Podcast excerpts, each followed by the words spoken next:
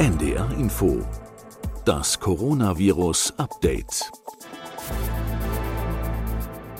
Wer sich über die Pfingsttage zum Beispiel in Urlaubsorten an Nord- und Ostsee aufgehalten hat, der konnte den Eindruck bekommen, alles ganz normal. In Geschäften werden Masken getragen, aber von anderthalb bis zwei Meter Abstand kann vielerorts nicht mehr gesprochen werden. Allerdings, auch Christian Drosten hat zuletzt hier im Podcast bestätigt, es kann gut sein, dass wir einen fast alltäglichen Sommer erleben, wenn gezielt getestet wird, insbesondere auf Infektionscluster und auch Verdachtsfälle sofort isoliert werden. Dies ist die 45. Ausgabe unseres Podcasts. Herzlich willkommen dazu. Ich bin Corinna Hennig. Ich arbeite in der Wissenschaftsredaktion von NDR Info und heute ist Dienstag, der 2. Juni 2020. Es gibt Licht und Schatten, wenn man auf die Gesamtzahlen des Infektionsgeschehens blickt. 93 Kreise haben laut Robert Koch Institut Stand 1. Juni seit einer Woche keine Neuinfektion gemeldet. Andererseits gibt es weiter lokale Ausbrüche. In Göttingen beispielsweise sind fast 70 Menschen positiv getestet worden, offenbar nach privaten Familienfeiern. Wir wollen heute auf den täglichen Situationsbericht des Robert Koch Instituts gucken, aber auch ein paar Fragen aus dem Alltag aufgreifen und einen Blick auf die Situation in anderen Ländern werfen. Und wie immer tue ich das mit Professor Christian Drosten, der an der Berliner Charité das Institut für Virologie leitet. Hallo, Herr Drosten, ich grüße Sie. Hallo. Wenn wir uns solche lokalen Ausbrüche wie zum Beispiel in Göttingen ansehen, dann beklagen die Behörden auch, dass sich beim Aufspüren von Kontaktpersonen nicht immer alle kooperativ zeigen und zum Test erscheinen. Herr Drosten, die Maßnahmen haben ja gut gewirkt, das ist allgemein Konsens. So gut, dass Menschen vielleicht sagen, guck mal, war doch alles gar nicht so schlimm und dabei aus dem Blick verlieren, dass das offenbar ja wegen der Maßnahmen so gekommen ist, also das, was Präventionsparadox genannt wird? Ja, genau. Also so kann man das jetzt im Moment schon sehen. Also wir erwarten jetzt natürlich nach all den Lockerungen rein intuitiv, dass direkt wieder die Fälle zunehmen müssten. Und wir haben ja schon in den vergangenen Folgen mehrere Effekte besprochen, die eigentlich dazu führen, dass das eben doch nicht so schnell eintritt. Eines ist ja die geringe grundsätzliche Inzidenz. Also wir haben eben sehr weit runtergebremst und das ist ja hervorragend, dass das so gelungen ist. Dann ist es aber natürlich auch ein Erlernen von bestimmten Maßnahmen in der gesamten Bevölkerung. Es ist vielleicht auch das jetzt doch sich mehr durchsetzende Tragen von Masken, was dazu kommt. Es ist die Erkenntnis, dass diese Erkrankung eine Überdispersion hat und sich verstärkt in größeren Menschenansammlungen verbreitet, vor allem drinnen wegen einer Aerosolkomponente. All das sind ja neue Daten und man hat natürlich in den jetzigen Maßnahmen, die auch immer noch gelten, aber auch in dem, was alle in der Bevölkerung jetzt erlernt haben und befolgen, eben Effekte, die dagegen spielen, dass zum Beispiel große Menschenansammlungen entstehen. Und die gesamte Diskussion um jetzt beispielsweise Schulöffnung ist natürlich jetzt auch so in diesem Kontext zu verstehen, dass eine Schule nun mal eine Menschenansammlung ist. Und mhm. die ist aber eine wichtige, gesellschaftlich wichtige. Und das ist jetzt eben eine Situation, wo wir nicht mehr sagen können, naja, dann vermeiden wir das eben, sondern das ist jetzt eine Situation, wo wir uns fragen müssen, wie können wir das managen, wie können wir damit umgehen. Und da ist es dann eben aus meiner Perspektive so, dass ich dann dazu sagen kann, was kann man eigentlich aus einer diagnostisch, virologisch, wissenschaftlichen Sicht anbieten an möglichen Werkzeugen, die man da hätte. Wir haben in der letzten Folge auch schon kurz darüber gesprochen, über die sogenannte Sentinel-Funktion, also testweise zu gucken, wo können sich Ausbrüche weiter verbreiten, zum Beispiel in ganz empfindlichen Bereichen wie Kliniken, aber auch Pflegeheimen. Wird das schon genug gemacht nach Ihrer Einschätzung? Also Pflegepersonal gezielt regelmäßig durchzutesten? Die Handhabung ist natürlich wieder mal unterschiedlich in den einzelnen Bundesländern und auch auf kleinerer Ebene. Und ich habe das Gefühl, dass gerade sehr eifrig dran gearbeitet wird, hier die Umgangsmaßgaben zu formulieren. Aber man muss natürlich auch sich klar machen, zum Beispiel, wenn wir jetzt auch letzte Woche drüber gesprochen haben, wie verhindert man Cluster? Wie mhm. verhindert man Superspreading? Und da haben wir ja gesagt, das verhindert man, indem man, wenn man jemanden erkannt hat, der Teil eines Clusters sein könnte, dass man dieses Cluster dann sofort isoliert. Das ist schon vorgegeben in den Maßgaben des RKI. Also das ist jetzt nicht so, dass durch diese neue Erkenntnisse der Cluster, der Wichtigkeit der Cluster, plötzlich das RKI seine Empfehlungen ändern müsste, sondern das machen die Gesundheitsämter und, und das eben auf Empfehlung des RKI sowieso schon, mhm. dass ja, wenn ein bekannt positiver Fall gefunden wird durch Labordiagnostik, dass dann eben gleich geschaut wird, wer gehört in den Kontaktbereich und wer ist dann eben sofort in Quarantäne zu setzen. Und dazu gehören dann ja auch eben die Mitglieder eines möglichen Clusters. Ist das denn immer richtig gut nachvollziehbar, diese Fälle in Göttingen zum Beispiel? Da ist die Rede von mehreren Familienfeiern und die mhm. sich dann aber in anderen Clustern fortgesetzt haben. Und wir haben zum Beispiel ja. auch das Beispiel einer Chorprobe gehabt in den USA. In Berlin hat sowas auch gegeben, wo man dann ja. erstmal gucken muss, die sind vielleicht zweimal zusammengekommen zu zwei Proben und man weiß noch gar nicht, wann wer ansteckend war. Ja, das sind jetzt unterschiedliche Situationen, die Sie beschreiben. Mhm. Also zum Beispiel diese Situation mit mehreren Familienfeiern, das ist dann wirklich Detektivarbeit für die Gesundheitsämter. Da ist es relativ schwierig. Das ist aber jetzt auch nicht unbedingt das, was man so unter der Vorstellung Superspreading Cluster sofort stoppen sich vorstellt.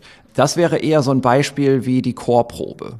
Also das wäre so eine typische Situation, die man wirklich sofort stoppen muss und die man erkennen muss durch, ja, feinteilige Diagnostik, durch auch Diagnostik, die zum Teil etwas auch mal proaktiv ausgelegt werden muss in Sondersituationen, wie zum Beispiel eben in Pflegebereichen oder auch eben in der Erziehung, also Schule und Kitas.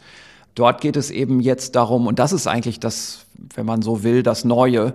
Das Neue ist nicht die Cluster unter Quarantäne zu setzen, sondern das Neue ist eben wirklich proaktiv durch schlaue Diagnostikmaßgaben da hinterherzukommen, dass man die Fälle findet, die so ein Cluster anzeigen. Mhm. Also das sind häufig eben symptomatische Mitglieder des Clusters, die asymptomatischen wird man kaum finden, es sei denn, man würde eben alle asymptomatischen auch mittesten. Und das ist im Moment natürlich noch nicht implementiert. Das ist logistisch sehr aufwendig. Da sind also nicht nur die Kosten die Frage, sondern auch die Logistik.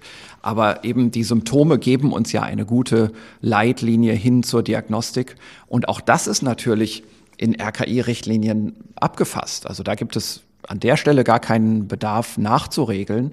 Aber es ist eben wichtig, dass alle, und dazu gehören eben dann jetzt nicht nur die Gesundheitsämter und die Behörden, sondern eben dazu gehören wir alle, dass wir uns das alle auch klar machen. Also wenn ich Symptome kriege, dass ich mich dann sofort melde. Und wenn ich Symptome kriege und auch noch weiß, dass ich in einem Cluster, in einer Clustersituation gewesen bin in den letzten zwei Tagen oder so, dass ich mich dann umso aktiver melde und das wirklich sage, dass das so war. Wenn wir auf Symptome gucken, vielleicht ist es ganz gut, da nochmal zu sehen, was in letzter Zeit denn beobachtet wurde. Wir haben ja anfangs, ganz am Anfang des Jahres, immer von Husten und Fieber gesprochen.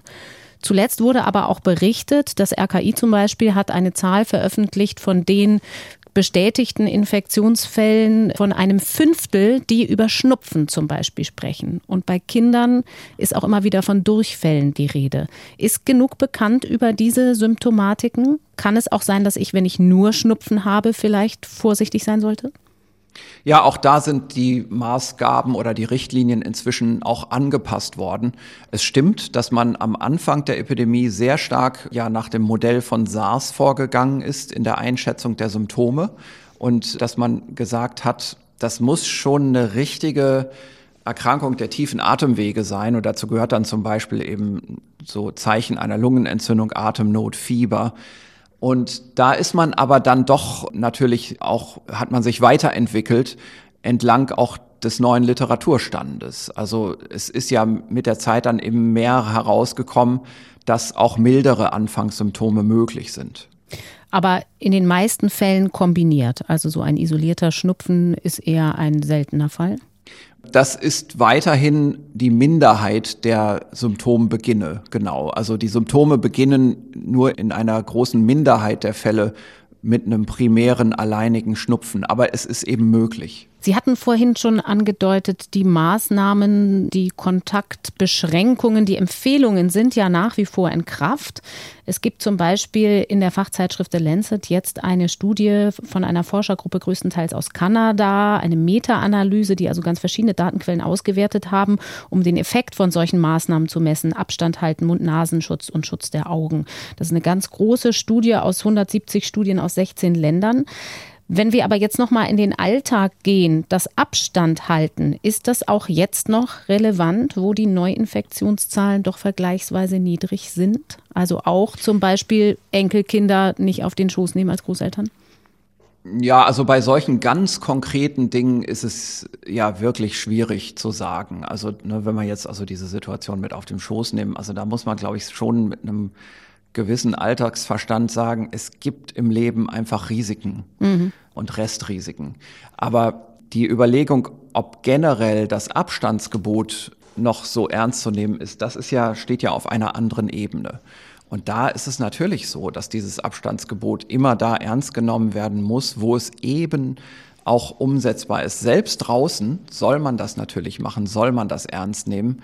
Es gibt einfach nur manchmal eben Situationen, wo das gar nicht geht. Und eine große Diskussion ist da jetzt natürlich auch wieder die Schule und die Kita, wo das eben in Wirklichkeit ja gar nicht geht. Also man kann sich das zwar vornehmen und man kann ja ein bisschen versuchen, da zu steuern, aber wir wissen ja alle, wie Kinder sich verhalten.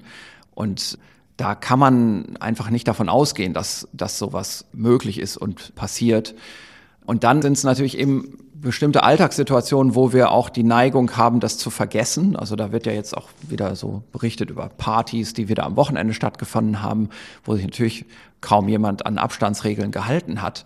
Und dazu muss man vielleicht sich doch auch klar machen, dass wir das, was passiert in der Bevölkerung an Infektionen, immer mit einer Latenz überhaupt sehen. Es dauert eben doch nicht nur bis jemand Symptome kriegt, sondern bis dieser symptomatische Mensch dann auch zur Testung geht, dann muss das Laborergebnis zurückgemeldet werden und das muss dann am Ende auch noch beim RKI ankommen in der Meldung, mhm. bis das dann mal einfach in den Statistiken ist und das geht im Moment nicht schneller, das kann man auch nicht so einfach beschleunigen. Und deswegen muss man sich schon immer klar machen, auch diese Auffassung, dass im Moment sehr wenig Grundinzidenz ist in der Bevölkerung. Das kann sich auch dann in einiger Zeit plötzlich wieder ganz anders darstellen, weil man an vielen Orten gleichzeitig eben einen Meldeverzug hat. Das ist eine gute Überleitung zum Situationsbericht des Robert Koch Instituts, den wir uns vielleicht heute mal ein bisschen unter die Lupe nehmen können. Wir hatten vor ein paar Folgen mal angekündigt, eine kleine Lesehilfe zu geben. Genau dieser Zeitverzug, also zwischen Infektion, Erkrankungsbeginn und der Erfassung durch die Behörden, den bemüht sich das RKI mittlerweile zu berücksichtigen. Eins der Stichwörter, die da verwendet werden im Situationsbericht, bedeutet Nowcasting. Das heißt, die Reproduktionszahl R wird gewissermaßen korrigiert um einen solchen Zeitverzug. Wie genau haben wir das zu verstehen, was da jetzt passiert? Verallgemeinert gesprochen. Hm, naja, also das, es stimmt schon, dass dieses Nowcasting, das wird benötigt, um die R-Zahl zuverlässig zu ermitteln, vor allem in diesem jetzt geringen Inzidenzbereich, also in dieser Zeit, wo wir sehr wenig Inzidenz in der Bevölkerung haben. Und es ist auch nicht nur so, dass das Nowcasting da stattfindet, sondern auch noch die Imputation eines Krankheitsbeginns. Mhm. Das heißt, diese gesamte Inzidenzstatistik des Robert Koch Instituts, die ist nie perfekt, weil nun mal im Meldesystem auch Fehler und Auslassungen passieren. Und zum Beispiel, dass jetzt ein exakter Erkrankungsbeginn gemeldet wird, das passiert nicht immer. Es ist nun mal nicht immer so, dass alles immer vollständig ausgefüllt wird. Und da muss das RKI manchmal eben auch nehmen, was es bekommt. Und zum anderen ist es so, es gibt ja auch die Fälle, die asymptomatisch verlaufen, die haben gar keinen Erkrankungsbeginn. Mhm. Da kann man das gar nicht so genau sagen. Und aus diesem Grunde wird zunächst einmal zusätzlich zu den gemeldeten Erkrankungsbeginnen auch geschätzt, äh, man sagt imputiert, das ist eine über Zahlen informierte Schätzung über Formeln.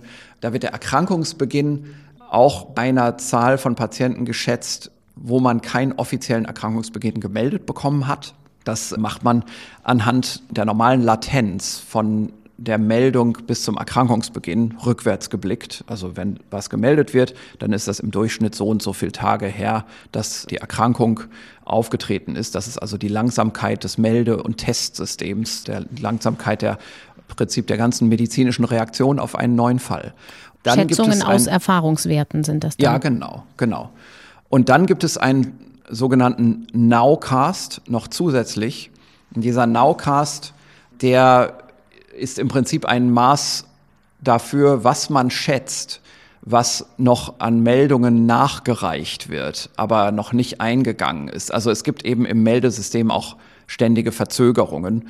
Und diese beiden Dinge, die braucht man, um einfach zu, auseinanderzuhalten, wie viele Fälle es jetzt im Moment gibt in einem kleinen Auswertungsfenster und wie viele Fälle es in dem Auswertungsfenster gleicher Größe davor gab. Ich glaube, das sind vier Tage Auswertungsfenster, die man da nimmt. Also die letzten vier Tage und die vorletzten vier Tage, die werden verglichen und auf der Basis rechnet man den aktuellen R-Wert aus.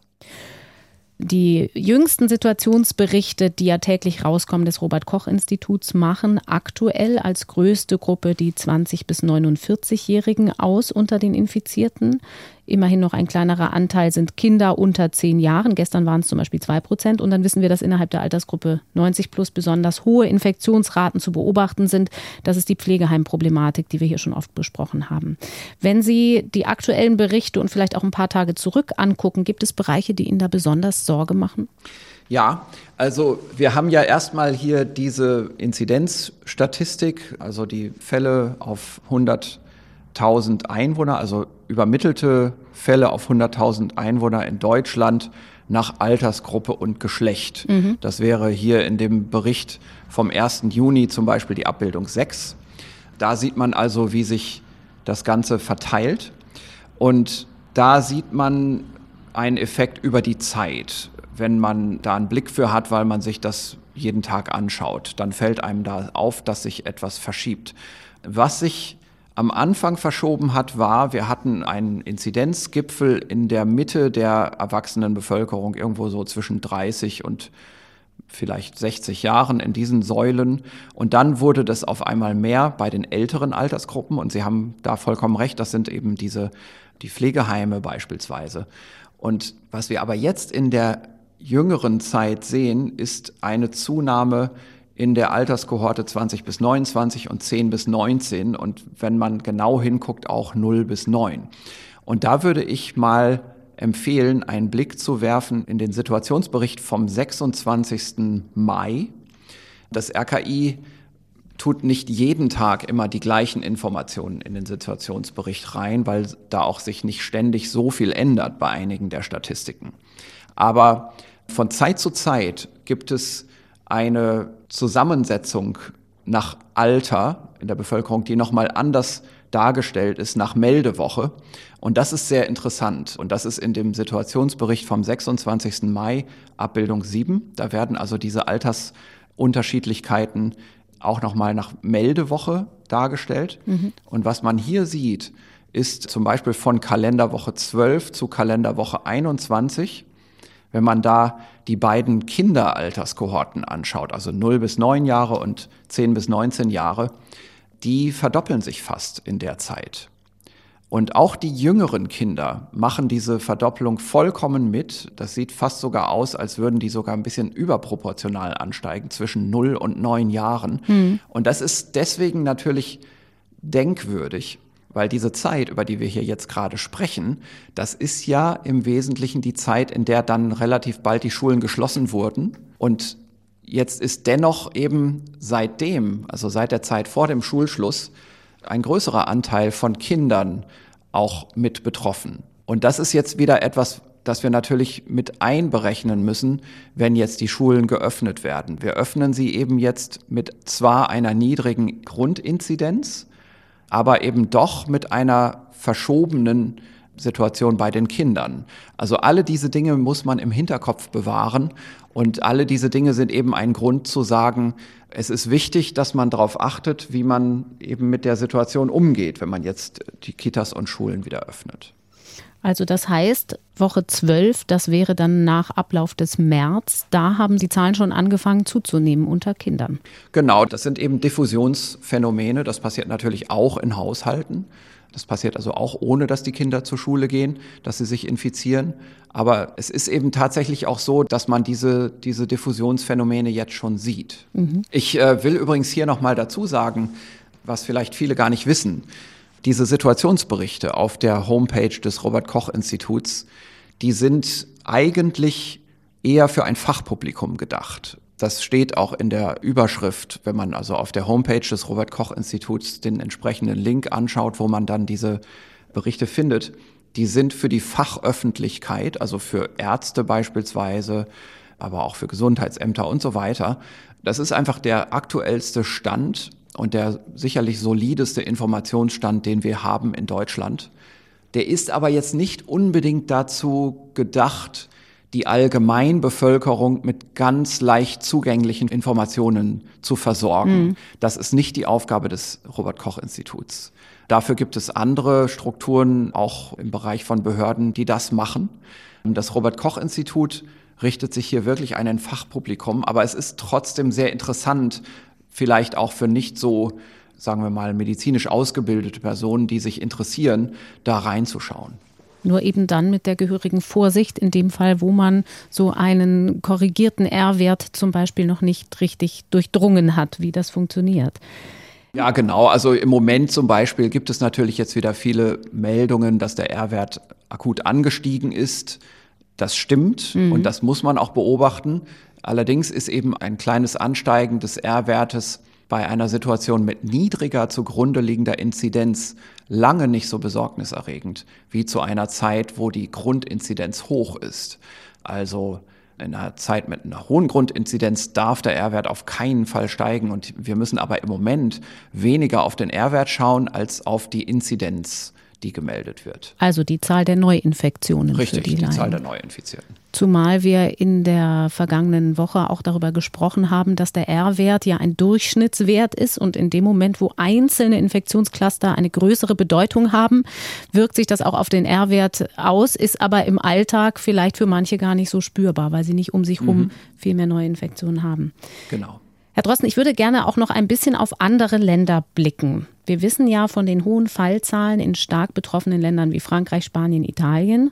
Die haben die Zahlen nun auch mit einem rigiden Lockdown teilweise wieder gedrückt und öffnen aus wirtschaftlichen Gründen an einigen Stellen deutlich mehr Bereiche des öffentlichen Lebens. In Frankreich zum Beispiel sind Menschenansammlungen bei Festivals demnächst wieder erlaubt, wenn auch im Freien.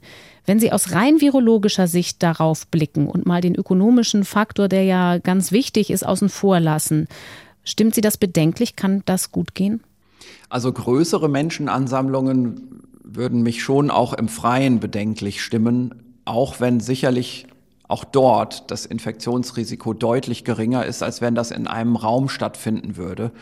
Und so allzu viel mehr kann ich dazu leider auch gar nicht sagen im Moment. Also ich glaube, da müssten dann schon jetzt erstmal die Beobachtungen gemacht werden. Mhm. Und wer weiß, ob wir nicht auch Überraschungen erleben, dass vielleicht auch bei Ansammlungen draußen gar nicht viele Infektionen stattfinden. Ich halte das schon für irgendwie denkbar. Aber dennoch ist es ja so, je mehr Leute da an einem Fleck zusammenkommen und die sind dann eben doch auch näher beieinander, dann bei der Tröpfcheninfektion, da haben wir eben nicht diesen großen Vorteil vom Draußensein. Und natürlich wird es dann auch Fälle geben. Aber die Frage ist natürlich, wie viele. Die Frage ist, entstehen da dann wirklich auch Cluster, Superspreading-Events? Bei der Infektionsbekämpfung haben wir zuletzt über den japanischen Weg gesprochen und darüber, dass da gezieltes Aufspüren von solchen Clustern viel bringen kann. Wir haben aber auch ein paar andere Länder, die gar nicht so im Fokus gestanden haben, bei denen aber offenbar sehr vieles sehr gut gelaufen ist. Griechenland zum Beispiel oder Portugal. Wissen Sie da was darüber, was da besser gelaufen ist? Was haben die anders gemacht? Das sind ja eigentlich Länder, von denen man normalerweise sagen würde, Wer weiß, ob die überhaupt genug Mittel haben, um ein richtiges Meldesystem da bis ins Kleinste durch zu etablieren? Hm, also ich glaube, die haben einfach relativ früh gebremst. Also die haben ja sehr schnell dann auch die Information gehabt, was andere Länder machen und haben auch reagiert und das zu einem rechtzeitigen Zeitpunkt. Ich glaube, es ist wichtiger, dass man nochmal wieder vielleicht dieses Beispiel Japan bespricht. Und mhm. zwar der Eindruck, dass alleine das Achten auf Cluster jetzt die Lösung gebracht hat in Japan und auch auf Dauer bringt in Japan, der ist natürlich vielleicht auch wieder zu einfach. Also die Japaner haben natürlich schon auch mehr gemacht, als nur ganz strikt auf Cluster zu achten. Es ist in Japan natürlich wie in vielen anderen asiatischen Ländern so, dass das Masketragen viel verbreiteter ist, auch schon vor SARS-2. Viele Leute haben Masken, das ist normal, dass man Masken trägt, dass man sich Masken kauft. Das wird nicht hinterfragt. Und so eine Maßnahme, die zugrunde liegt in der Gesamtbevölkerung, das dann kombiniert mit einer Maßnahme, die dazukommt, in dem Bevölkerungsteil, der besonders vulnerabel ist für die Bildung von Clustern, für Superspreading. Das ist ja eigentlich genau das, was auch in diesem Nature Paper, Nature Arbeit von dem Jamie Lloyd Smith, das, was wir besprochen haben in der letzten Folge über das Superspreading, mhm. was da eigentlich auch modelliert wurde als ganz besonders erfolgreich und ganz besonders effizient. Also eine Maßnahme, die nur 30 Prozent durchgreift, aber von der Gesamtkraft dieser Maßnahme geht die Hälfte auf die, die Cluster empfänglich sind, sagen wir mal, clusterverdächtig. Das ist so eine quantitative Annäherung an so eine Vorstellung, alle tragen Maske und bei den Clustern setzt man noch was obendrauf. Aber über die Infektionszahlen in Japan wissen wir auch nicht abschließend alles. Es heißt schon immer, es wurde jetzt auch nicht massenhaft getestet in Japan. Das ist vollkommen richtig. Also die Testzahlen, die sind nicht so hoch in Japan und man hat in Japan eben sehr stark darauf gesetzt, die Diagnostik dafür zu benutzen, Cluster frühzeitig zu entdecken und hat sich weniger um, sagen wir mal, die zugrunde liegende Virusverbreitung in der Gesamtbevölkerung gekümmert. Und wenn wir mal auf alle Länder blicken, zumindest nach dem, was wir wissen, dann kann man festhalten beim Stichwort Herdenimmunität, da sind alle noch weit von entfernt. Wenn man vielleicht das hart getroffene New York City rausnimmt, liegen alle noch relativ im einstelligen Bereich, soweit wir es wissen. Ja, das ist leider so. Also, Auch Schweden. Ähm, ja, ich kenne jetzt keine aktuelleren neuen Daten in Schweden, muss ich sagen. Aber es ist eben der Grundeindruck, wenn man Antikörpertests macht, dass man eben doch in einem niedrig einstelligen Bereich liegt in so europäischen Bevölkerungen. Und natürlich hat man sehr starke lokale Variationen. Also dort, wo schwere Ausbrüche waren, hat man natürlich höhere Antikörperdetektionsraten. Aber insgesamt ist das eben noch nicht so viel. Wir müssen aber, glaube ich, in nächster Zeit auch viel darauf verwenden, zu verstehen, wie viel jetzt eigentlich die Immunität beitragen muss zur Kontrolle der zweiten Welle und wie viel auch die Dispersion beitragen kann, also sprich das gezielte Kontrollieren von Clustern, denn das sind wirklich zwei Effekte, die sich gegenseitig verstärken. Auf dem Weg dahin, viele unserer Hörerinnen und Hörer fragen natürlich auch nach dem Stand der Dinge bei der Suche nach Medikamenten und Impfstoffen. Ein Komplex haben wir hier noch gar nicht angesprochen, der immer wieder nachgefragt wird. Da geht es um die Impfung gegen Tuberkulose, die BCG-Impfung. Bacillus calmette-guerin heißt es genau. In Deutschland wird das schon lange nicht mehr gemacht, aber es gab schon vor der Corona-Krise Beobachtungen aus anderen Ländern, dass diese Impfung die Kindersterblichkeit möglicherweise senkt, weil sie das Immunsystem unspezifisch aktivieren könnte, vereinfacht gesagt. Nun wird auch in Deutschland an einer gentechnisch veränderten Variante geforscht. Könnte das ein Weg sein, Infektionen nicht zu verhindern, aber schwere Verläufe abzumildern, bis ein Impfstoff da ist? Oder halten Sie diese Hoffnungen für überzogen? Also dazu muss ich sagen, habe ich nicht allzu viel Ahnung. Da gibt es eben wirklich Leute, die sich damit sehr speziell beschäftigt haben. Die BCG-Impfung ist ja auch weltweit sehr weit verbreitet. Ich kann vielleicht nur einmal kurz erklären, es geht eben darum, das ist eine Impfung gegen die Tuberkulose und die wird in vielen Ländern flächendeckend angewendet und in anderen nicht. Und man hat gleich zu Anfang, also sehr früh, als die SARS-2-Epidemie kam in vielen Ländern, hat man verglichen und hat eine Auffälligkeit gesehen. Und das ist, es gibt vielleicht kleinere Ausbrüche, weniger Fälle, weniger schwere Fälle. Also je nachdem, wie man das fassen wollte, damals in der frühen Zeit dieser Ausbrüche, die anscheinend damit zusammenhängen, ob in einem Land BCG-Impfung flächendeckend gemacht wird oder nicht. Und zwar in dem Sinne, dass es aussieht, als würde BCG-Impfung gegen die Epidemie schützen. Es hat sich dann aber relativ bald herausgestellt, dass viele dieser statistischen Korrelationen eigentlich Confounder waren, also dass das einfach Zufall war, dass das eben so gekommen ist, abhängig von der Tatsache, ob BCG-Impfung gemacht wird oder nicht. Und es gibt aber jetzt dann wieder neuere Stimmen, die man auch anschauen, anhören sollte, die sagen, hm, diese BCG-Impfung, die setzt so etwas wie ein allgemeineres, breiteres Immungedächtnis, so im Bereich der angeborenen Immunität angesiedelt, also der nicht sehr erregerspezifischen Immunität. Und die Diskussion dazu ist alles andere als abgeschlossen. Also es ist vollkommen kontrovers, wie es damit weitergeht, wie es damit aussieht. Das heißt, die Frage ist noch offen. Es könnte eine große Hoffnung sein. Es kann aber auch sein, dass es einfach keine Hoffnung birgt. Also ich, ich habe das Gefühl, dass das nicht etwas ist, das in ganz kurzer Zeit so einen, sagen wir mal, wissenschaftlichen Reifegrad hat in der Diskussion, ob das jetzt speziell gegen dieses SARS-2-Virus hilft dass man das umsetzt in bevölkerungsweite Maßnahmen. Das würde mich sehr wundern. Beim Stichwort Hoffnungen und Medikamente. Zuletzt hatte man große Hoffnungen in Remdesivir gesetzt, ein Medikament, das eigentlich gegen Ebola entwickelt worden war. Wir haben das hier im Podcast auch schon besprochen. Dann gab es eine Studie im New England Journal of Medicine, die gezeigt hat, bislang lässt sich zumindest aus den Erkenntnissen, die dort gewonnen wurden, die Krankheitsdauer um ein paar Tage verkürzen. Ob sich aber wirklich schwere Verläufe verhindern lassen, ist auch eher noch offen. Ist das trotzdem eine Spur, von der Sie sagen, auch intuitiv, die muss weiter verfolgt werden? Ja, also das große Problem beim Remdesivir ist, ähm, die Studien, die jetzt gemacht worden sind, die hat man natürlich in der Intention gemacht, Patienten wirklich zu helfen, denen es nicht gut geht. Und das sind bei dieser Erkrankung leider eben die Patienten, die schon länger infiziert sind. Und wir haben ja gerade in früheren Podcast-Folgen schon mal darüber geredet. Es gibt so mal ganz von einer ganz groben Vorstellung, gibt es so drei Phasen. Das eine ist so die Virusphase, die erste Woche dann das andere ist die Immunphase und das dritte ist dann die Entzündungsphase. Ne? Also erste, mhm. zweite, dritte Woche. Das ist so grob vereinfacht. Also da würde jeder Kliniker sagen, was erzählen Sie denn da für Quatsch, Herr Drosten? Ja, aber ich glaube trotzdem, dass man das so als Denkmodell mal, mal sich vor Augen halten kann. Und Jetzt ist es eben so, die Krankheit, wo also dann wirklich Patienten ins Krankenhaus kommen, wo es schlechter wird und wo es vielleicht auch auf die Intensivstation möglicherweise sogar zugeht, das passiert so in der zweiten Woche.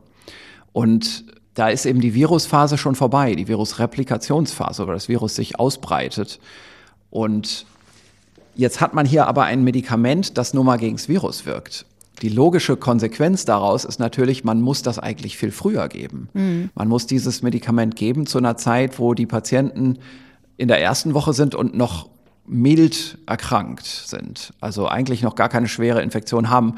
Und da ist ja sehr schwer, eine klinische Entscheidung zu treffen, selbst in Studien, zu sagen, hm, das ist ein früher Patient, dem geht's eigentlich ganz gut, wie es fast allen frühen Patienten ganz gut geht. Jetzt geben wir dem trotzdem mal diese Substanz, die schwer verfügbar ist, außer in Studien. Das ist natürlich eine Entscheidung, die man so schwer treffen kann. Und darum wissen wir im Moment noch nicht so richtig, wie das Remdesivir eigentlich bei frühen Verläufen wirkt. Das ist aber nur eins der Probleme. Ein anderes Problem ist, das Remdesivir ist nicht allzu leicht zu synthetisieren, chemisch, der Wirkstoff. Und das führt dazu, dass es nicht so viele wir sagen, Behandlungsverläufe gibt. Also eine Dosis wäre eine Einmalgabe, aber das ist keine gute Rechengröße.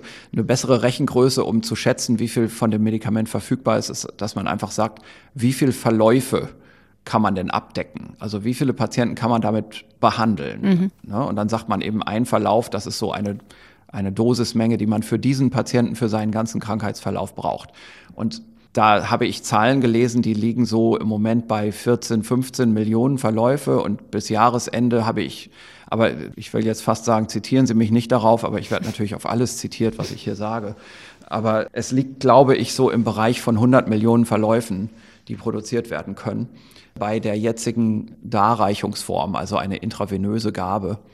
Und das kann man nicht so leicht erhöhen, wenn ich das richtig verstanden habe. Ich bin da aber kein Experte für die Produktion von Medikamenten. Und das ist natürlich jetzt keine sehr große Zahl. Was man natürlich überlegen könnte, ist, ob man eine andere Darreichungsform fände, zum Beispiel eine Inhalation. Das weiß man alles nicht. Mir liegt darüber nichts vor. Das sind so Wege, die man versuchen könnte zu gehen. Aber ich glaube nicht, dass das so schnell geht, dass das jetzt mal in, sagen wir mal, im Rest des Jahres noch eine Wirkungskraft haben könnte. Hm, ein anderes Medikament, das da viel in den Schlagzeilen ist, ist Chloroquin. Auch darüber haben wir hier schon gesprochen. Malaria-Wirkstoff. Da gibt es Schlagzeilen zu Präsident Trump und Brasilien. Es hat aber auch Veröffentlichungen gegeben, die davon ausgehen, dass Chloroquin in seiner Wirkung nicht nur möglicherweise begrenzt ist, sondern auch schädlich sein kann. Trotzdem mahnen Forscher nun, da ist noch nicht alles ausgereizt, jetzt nicht alle klinischen Studien dazu einstellen aufgrund dieser Schlagzeilen. Wie schätzen Sie das ein? Also natürlich müssen die klinischen Studien auch, zumindest mal dann, wenn klar ist, die sind jetzt in dem Setting nicht schädlich, da müssen sie schon jetzt mal abgeschlossen sein, denn sonst war das ja alles eine Energieverschwendung und sonst entgeht einem eben vielleicht doch ein kleines bisschen an Effekt, wer weiß, aber wirklich nach dem Motto, wer weiß. Und man hat natürlich die Kenntnis, dass Chloroquin an sich auch gewisse antiinflammatorische Eigenschaften hat. Also ich glaube, das ist hier jetzt vor allem mal als ein Ruf nach Vollständigkeit zu verstehen. Es ist natürlich jetzt auch nicht so, dass das Chloroquin einen Patienten gleich total in Gefahr bringt. Also das ist schon sinnvoll, auch jetzt laufende Studien nochmal konsequent zu Ende zu bringen, aber wirklich eben unter genauer Rücksicht auf die dazukommenden Daten.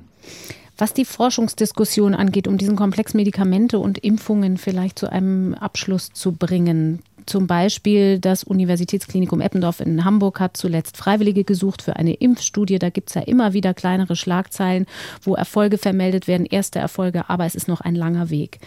Wie bewerten Sie die Debatte um Human Challenge Trials? Das ist auch etwas, das Hörerinnen und Hörer bei uns nachgefragt haben. Also Stimmen, die laut geworden sind, dass man doch mit Hilfe von Freiwilligen, die dem Virus ausgesetzt werden, eine Abkürzung wählen könnte. Ist das ein gefährlicher Weg?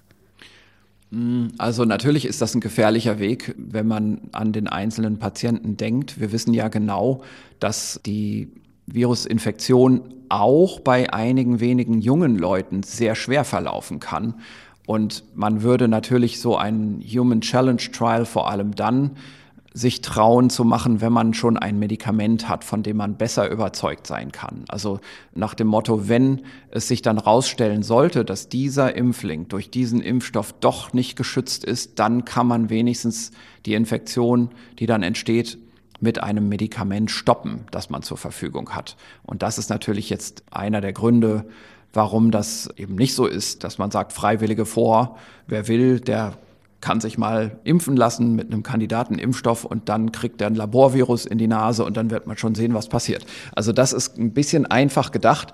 Ich stimme aber dennoch schon jetzt auch, sagen wir mal, wissenschaftlichen Literaturbeiträgen zu, die das auf einer grundsätzlichen Ebene auch bewerten und vielleicht antizipieren, mhm. die also schon sagen, lasst uns das doch mal denken.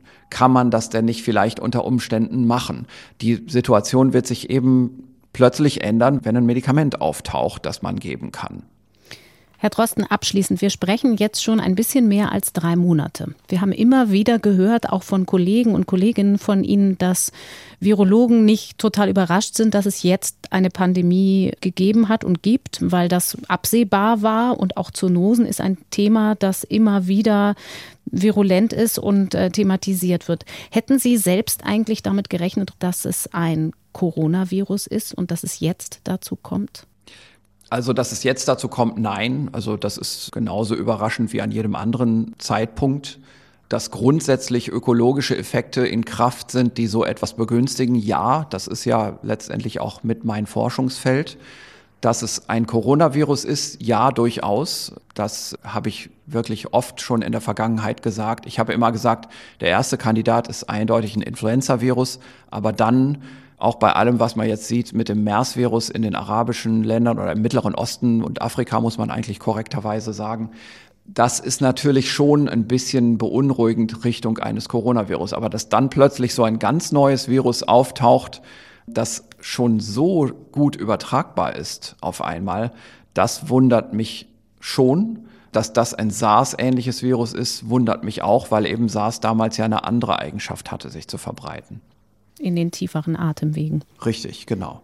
Stichwort Übertragbarkeit, da wollen wir weitersprechen, vielleicht auch übermorgen schon mit neuen Studien, die sich genau mit diesem Atemwegsaspekt befassen. Herr Drosten, vielen Dank für heute. Wir sprechen am Donnerstag weiter. Sehr gerne, bis dann. Und dann, also übermorgen, gibt es auch die nächste Folge unseres Coronavirus-Updates unter ndr.de slash Corona-Update und in der ARD-Audiothek. Und dann habe ich noch eine Bitte. Wenn ihr Fragen zum Podcast habt, wenn Sie Fragen zum Podcast haben, die Christian Drosten möglicherweise beantworten kann, dann bitte nicht an ihn direkt mailen und auch nicht an mich direkt. Wir bekommen viel zu viele Mails, wir können das nicht mehr bewältigen. Wir können vor allen Dingen auch nicht individuell darauf per Mail eine Antwort geben. Wir haben aber ein Postfach eingerichtet, das von kompetenten Kolleginnen und Kollegen Kollegen bearbeitet wird. Die reichen die Fragen dann gebündelt an mich weiter und können möglicherweise per Mail auch einen Hinweis darauf geben, wenn wir ein Thema schon in einer früheren Podcast-Folge behandelt haben. Die E-Mail-Adresse lautet meinefrage.ndr.de, meine Frage in einem durch. Da bitte alle Fragen hinrichten. Und dann habe ich noch einen Hinweis in eigener Sache. Wir sind ja für den Grimme Online Award nominiert, was uns sehr freut. Wer seine Stimme also für uns abgeben möchte für das Coronavirus Update, einfach unter grimme-online-award.de ins Internet gehen und dort auf Publikumsvoting klicken. Mein Name ist Corinna Hennig. Ich sage vielen Dank für heute. Wir hören uns übermorgen. Bleibt gesund. Bis dann. Das Coronavirus Update. Ein Podcast von NDR Info.